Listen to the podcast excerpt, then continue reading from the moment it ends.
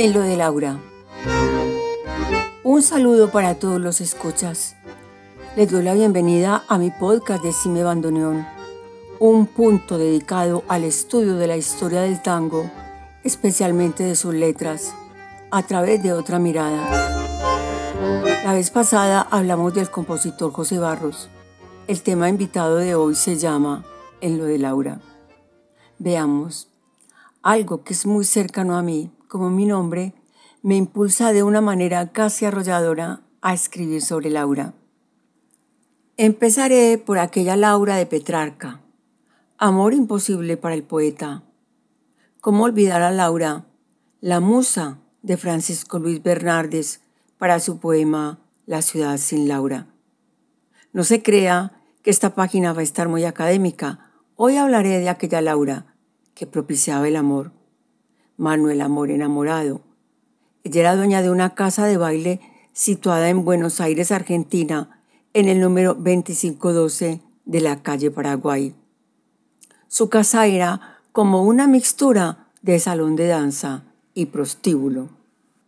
Voy a echar una ojeada al cancionero de Francesco Petrarca, dedicado en su mayoría a Laura de Sade, una noble provenzal a quien conociera un Viernes Santo, 6 de abril de 1327, en la iglesia de Santa Clara de Aviñón. Fue un amor a primera vista y platónico, pues ella estaba casada con el marqués Hugo de Sade. Con su obra poética, Petrarca funda la tradición de la poesía amorosa y quiero resaltar el primer cuarteto del soneto número 3.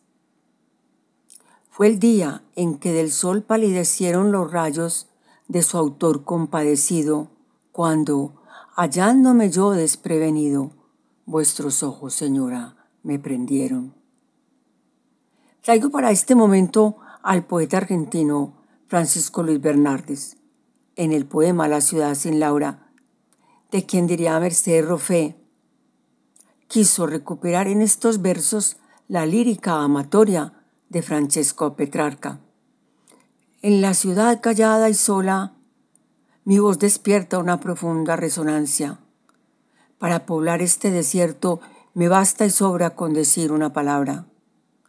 El dulce nombre que pronuncio para poblar este desierto es el de Laura. Como dirían los rioplatenses, vamos a estar en lo de Laura, en aquella famosa casa de baile y amores comprados. Su nombre verdadero era Laurentina de Montserrat. Dicen que tenía un aire distinguido y que su pelo y ojos eran negros.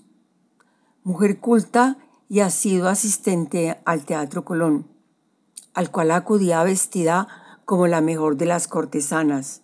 Ah, y también recuerdan su voz, con una mezcla de palidez y sonoridad, y un coqueto acento mendocino. Quienes llegaron hasta su recinto se veían rodeados de espejos venecianos, lámparas de murano y paredes con papel de lujo. En los bailes de Laura se encontraban músicos y bailarines. Dicen que el pianista Rosendo Mendizábal se lució con sus mejores actuaciones y en el mismo lugar compuso y estrenó el tango El Entrerriano. Es bueno notar que la leyenda de estas casas del Buenos Aires íntimo la comparte también María Lavasca pero de ella nos ocuparemos otro día.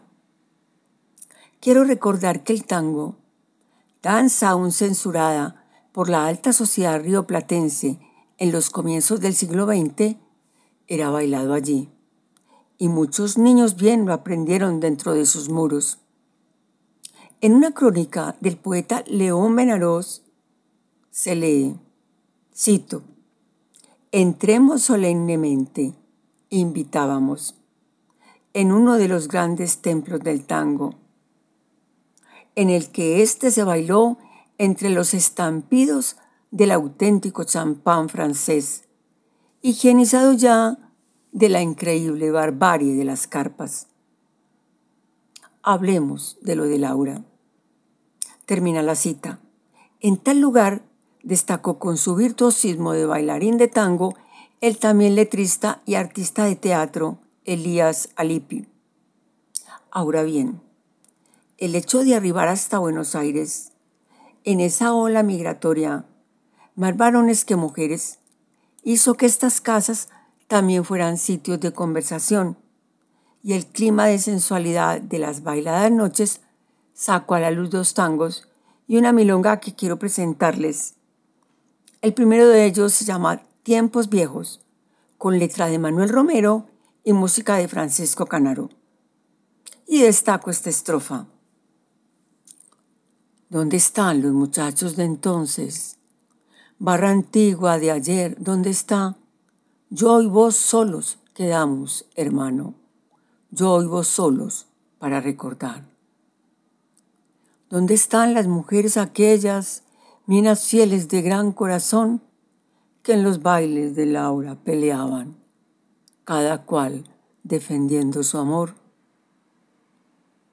Otra pieza que quiero resaltar es la milonga en lo de Laura, con letra de Enrique Cadícamo y música de Antonio Polito. Milonga que en lo de Laura bailé con la parda flora, milonga provocadora que me dio cartel de Taura. Ah, milonga en lo de Laura. En otro momento continuaremos conversando sobre tango, su historia y sus letras.